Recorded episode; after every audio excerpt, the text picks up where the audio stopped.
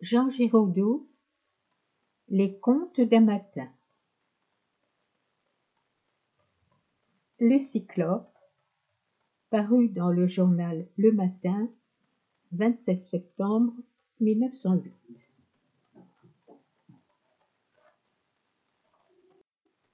Le vingt-et-unième jour, Ulysse et ses compagnons s'aperçurent que les vivres finissaient par manquer. Quelques matelots africains s'étaient même attaqués au fourrage, ce qui enlevait jusqu'à la ressource suprême de tirer à la courte paille. Par bonheur, le plus favorable des vents poussa le navire sur une île où ils se repurent de coquillages qu'ils arrosèrent d'une succulente eau de source. Ils fumaient du varech à la seule ombre qu'ils aient pu trouver, celle d'une caverne, quand un fracas effroyable les fit tressaillir. Voilà ma veine, dit l'astucieuse Ulysse. Pour une fois depuis dix ans que je fume ma pipe en repos, il me faut tomber sur une île volcanique. Le médecin du vaisseau, Hydrophonte, le rassura. Astucieuse Ulysse, dit-il, ce n'est pas un volcan qui tousse, mais le cyclope. Il serait aussi faux de croire que cette île est inhabitée, parce qu'elle est sans végétation, que de croire désert le cerveau du vieux Nestor, que nulle chevelure ne recouvre.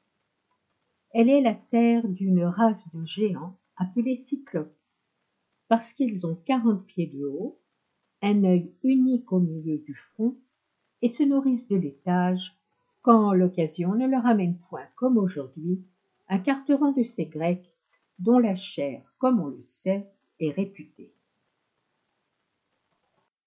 Il dit, et un troupeau de brebis gigantesques se précipita dans la caverne, poussant devant lui un troupeau d'ombre, plus terrible encore. Le géant apparut dans l'embrasure de la porte de rocher. Il n'était plus possible de fuir. L'astucieuse Ulysse s'avança et prononça des paroles ailées. Ô Cyclope, dit-il, ce n'est pas deux, ce n'est pas quatre, ce n'est pas six yeux qui suffiraient pour admirer celui que tu plaças avec tant d'à-propos au milieu d'un front qui paraîtrait peut-être dégarni, puisque tes cheveux battent une savante retraite vers le derrière de ta tête. Ton œil est le bouclier contre lequel se brisent les rayons flèches d'Apollon. Ton sourcil, pendant ton sommeil, est l'arc d'ébène que bande Astarté, déesse de la nuit. Les sources de cristal sont les monocles que tu en laissas négligemment tomber. Tu es un sujet d'envie pour Tercy, qui, même depuis qu'il est borgne, continue à loucher, pour Junon dont les yeux sont bigles, et pour l'amour lui-même, qui, dans le désir de te ressembler, s'apposa sur l'œil droit un bandeau qui glissa aussi, le maladroit, sur l'œil gauche. Le cyclope flatté s'inclina, et les matelots, agitant leurs bras comme une trirème agite ses rames, s'écrièrent Hurrah, hurrah, hurrah pour le cyclope L'amour essaie de lui ressembler, mais autant vouloir manger le potage de Corinthe avec de petits bâtons. L'amour peut se cacher, fût-ce dans les bosquets de laurier rose. Le cyclope cligna de son œil et parla par borborigme. Étranger, tu as la langue bien pendue. S'il est permis avec toi de n'avoir qu'un œil, il ne l'est pas de n'avoir qu'une oreille. Alors les matelots claquèrent des mains et gesticulèrent, se regardant comme des figurants sur une scène d'opéra, quand le ténor affirme que sa fiancée est plus blanche que l'hermine.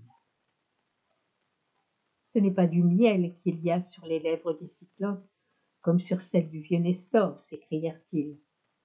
Ou alors, c'est du miel où l'abeille oublia son aiguillon. Il a de la répartie comme un diable.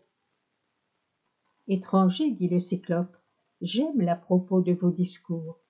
Je m'en voudrais de vous cacher qu'un jour viendra où vous me servirez de pâture. mais que cela ne nous empêche point d'être amis.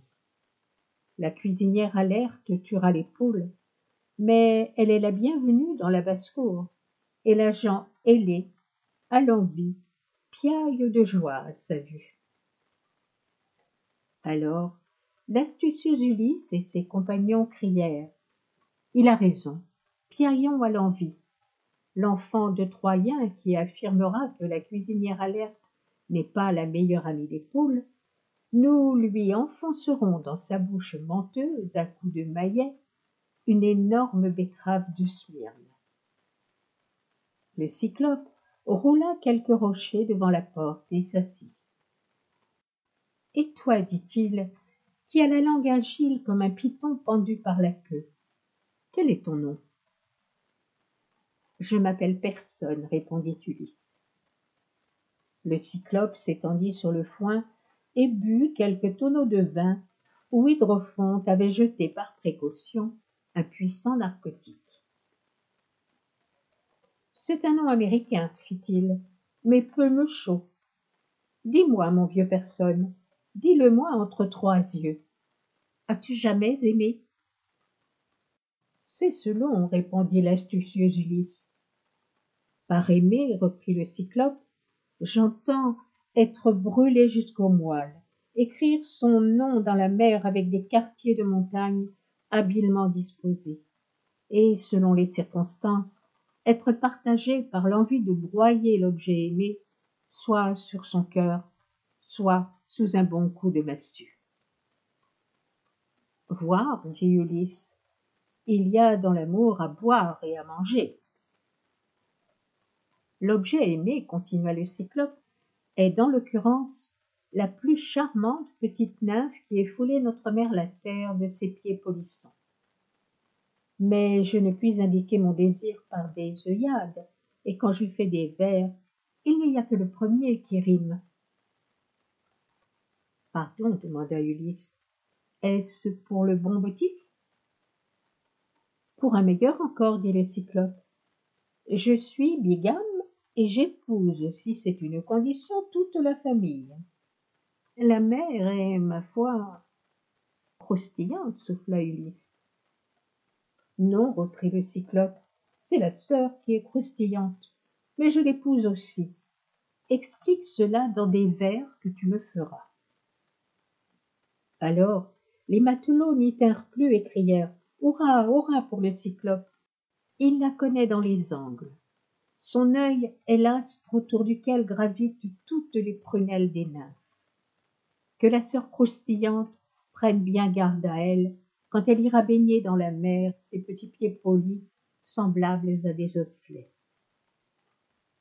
mais le cyclope étendu sur sa couche de foin ronflait déjà les actifs matelots s'occupèrent à faire rougir la pointe de fer d'un énorme épieu les brebis prévoyant un malheur émettaient plaintivement la seconde lettre de l'alphabet Attention, dit Ulysse, ayant l'œil et le bon. Six vigoureux gaillards soulevèrent la poutre, et au commandement de trois, l'enfoncèrent dans l'œil gigantesque, fermé comme une trappe sur les caves du sommeil. L'œil crissa, bouillit, rougit, déborda, comme une poêle dans laquelle on fait sauter une anguille au vin. Le cyclope se mit sur son séant, sauta sur ses pieds puis en l'air, et se mit, hurlant, à courir en rond. Les moutons, effrayés, galopaient devant lui. Le salaud s'est réveillé, se dit l'astucieux Ulysse. Le blessé poussait des cris auprès desquels les éclats de voix de l'acteur national Andocide, l'interprète de Sophocle, ne sont que des vagissements. Les Grecs, eux, affectait négligemment de se tenir quoi. Cause toujours, pensait Ulysse, tu m'intéresses. Le cyclope causa et tourna en rond six heures et six autres heures encore. Puis, comme les brebis, fatiguées, s'étaient laissées choir et haletaient, il eut peur de les piétiner, et accroupi au centre de la grotte, il se contenta de rugir, lançant parfois ses mains au hasard, à droite ou à gauche. Mais il ne pouvait attraper que les crabes, que les compagnons d'Ulysse avaient pêchés sur le rivage, et qu'il s'amusait à lui tendre au bout d'une baguette. Bientôt, les autres cyclopes, attirés par les beuglements, s'assemblèrent devant la caverne. Hé, Cyclope, demandait-il, qu'est-ce qui t'arrive? Qu'as-tu à ameuter ainsi les personnes? Quel est le malotru qui t'a fait du mal Qui voulez-vous que ce soit? hurlait-il. C'est personne. Malgré sa douleur, il affectait de prononcer le mot avec l'accent américain. Les voisins secouaient la tête en riant. Ce cyclope faisait-il en montrant du doigt la partie de leur front où les simples mortels n'ont pas d'œil. Nous avons toujours dit qu'il avait quelque chose là. Et ils regagnaient leur clos en lutinant leur compagne. Par Zeus, pensait Ulysse, le colin-maillard menace de traîner en longueur. J'avoue que je préférerais un partenaire plus mutin, ne fût-ce que Nausicaa. Voilà déjà le soir, notre hôte prend trop à la lettre les devoirs de l'hospitalité. Il devrait sortir. C'est l'heure du berger. Mais les brebis, dont la faim se réveillait, bêlèrent, et le cyclope fut ému de pitié. Il se traîna à la porte de la caverne, écarta quelques rochers avec mille précautions, et les laissa passer. Sous le ventre de chacune, à la laine touffue, s'était accroché un matelot, et tous se glissèrent ainsi vers la lumière du jour. Ulysse s'était blotti sous le bélier qui venait à la fin, et son cœur s'arrêta, car le cyclope se consola quelques minutes à caresser son favori. Cher bélier, disait-il, c'est toi, et non un autre qui sera désormais mon œil vénérable. Ramène chaque soir ton troupeau, comme un roi qui pousse ses sujets devant lui, et tue de tes cornes, semblables à celles de Zeus, le loup, le chacal et le lynx que Pluton apporte? Il dit. La trirème apparaissait déjà, et les rangées de rames se levaient lentement et alternativement, comme les pattes d'une langouste qui s'éveille. Le cyclope, prévenu par le crissement des voiles et du gouvernail, se précipita sur le rivage et lança dans la direction du bruit des quartiers de montagne. Mais Zéphyr emportait l'embarcation vers le nord. L'astucieux Ulysse mit ses mains en cornet devant sa bouche, et, comme on était déjà au large, il fit venir dix hommes qui disposèrent devant lui leurs mains en porte-voix. Adieu, Cyclope, cria-t-il, et sans rancune. Apprends qu'il est prudent d'avoir un second œil, ne fût-ce que pour pleurer le premier, et craint les Grecs, même lorsqu'ils n'apportent pas de cadeaux. Même pour ceux qui voyaient le navire avait disparu. Alors, le cyclope regagna sa demeure d'un pas trébuchant. À la porte de la caverne, les brebis qu'il n'avait pu traire la veille s'étaient assemblées et traînaient sur les galets leurs pieds douloureux. Il les appela une par une par leur nom, et s'acquitta de son office de berger. De grosses larmes salées tombaient dans le lait crémeux, qui caillait aussitôt.